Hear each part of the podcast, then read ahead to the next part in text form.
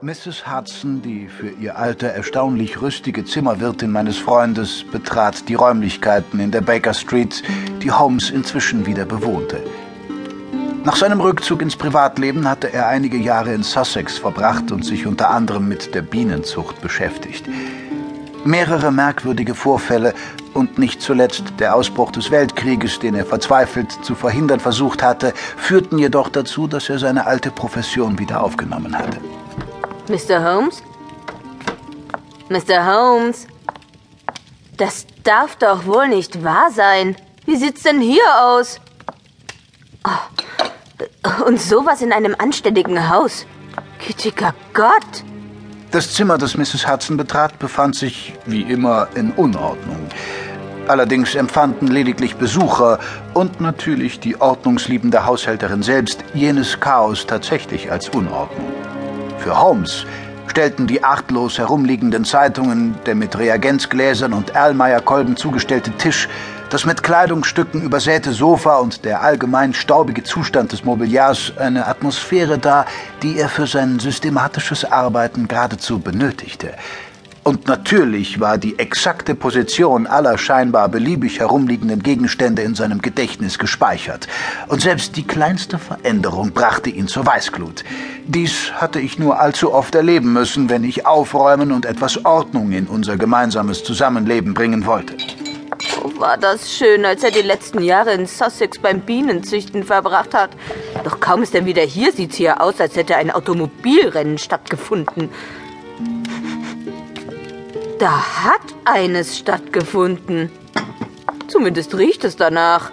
Mrs. Hudson stellte das Frühstückstablett, das sie mit sich führte, hinter einem Zeitungsstapel ab und hielt Ausschau nach dem Detektiv. Doch er war nirgends zu entdecken. Etwas erschien hinter der Lehne des Sofas. Eine bleiche, ausgemergelt erscheinende Hand.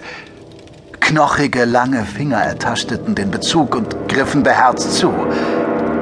Als sie Hals über Kopf das Zimmer verlassen wollte, gesellte sich eine zweite Hand dazu, dann ein Kopf und schließlich ein hagerer, derangiert wirkender Körper. Oh. Mrs. Hudson, Sie sind immer wieder ein Fest für Aug und Ohr. Ihr alles überragender Charme wird nur von Ihrer beispielhaften Rücksichtnahme übertroffen. Mr. Holmes! Ihnen auch einen guten Morgen, Mrs. Hudson. Guten Tag. Mr. Holmes. Mr. Holmes, es ist Mittag. Jeder anständige Mensch hat um diese Zeit bereits gefrühstückt und geht seinem Tagwerk nach. Ja, ich weiß. Außer Tagediebe, Spieler, Raubmörder und anderes Gelichter. Habe ich jemanden ausgelassen? Ach ja, ja, Schauspieler nicht zu vergessen. Anarchisten. Natürlich, Anarchisten. Opiumraucher. Vor allem die. Noch jemand? Ja, da wären. Ach, Mr. Holmes, lassen wir das doch. Sehen Sie auch, was ich hier sehe? Diese meine Wohnung in der Baker Street, die Sie über all die Jahre wunderbar gepflegt haben. Mein Dank wird Ihnen noch in Äonen gewiss sein. Nach Übersee will ich aber gar nicht. Eine Redensart weiter nichts, geboren aus tief empfundener Dankbarkeit. Und dann dieser Qualm, dieser bestialische Gestank. In aller Bescheidenheit, Sie übertreiben, Mrs. Hudson. Sie meinen, das käme davon? Ich kann's nicht leugnen. Und was ist das bitte für ein abscheuliches Kraut, das Sie da rauchen? Dieses Kraut, wie Sie es nennen, ist Teil einer Forschungsreihe, der ich höchste Priorität eingeräumt habe.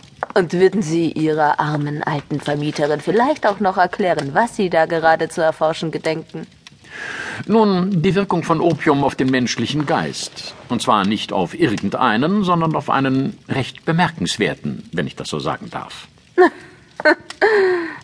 Aber. Mit durchaus zufriedenstellenden Ergebnissen. Eine gleichsam unverriegelte Tür im Gefängnis der Identität. Die schnurstracks in den Gefängnishof führt. Wiewohl ich natürlich noch lange nicht fertig bin. Die Wissenschaft ist ja bekanntlich ein riesiges Feld. Außerdem schenkt sie wunderbare Träume.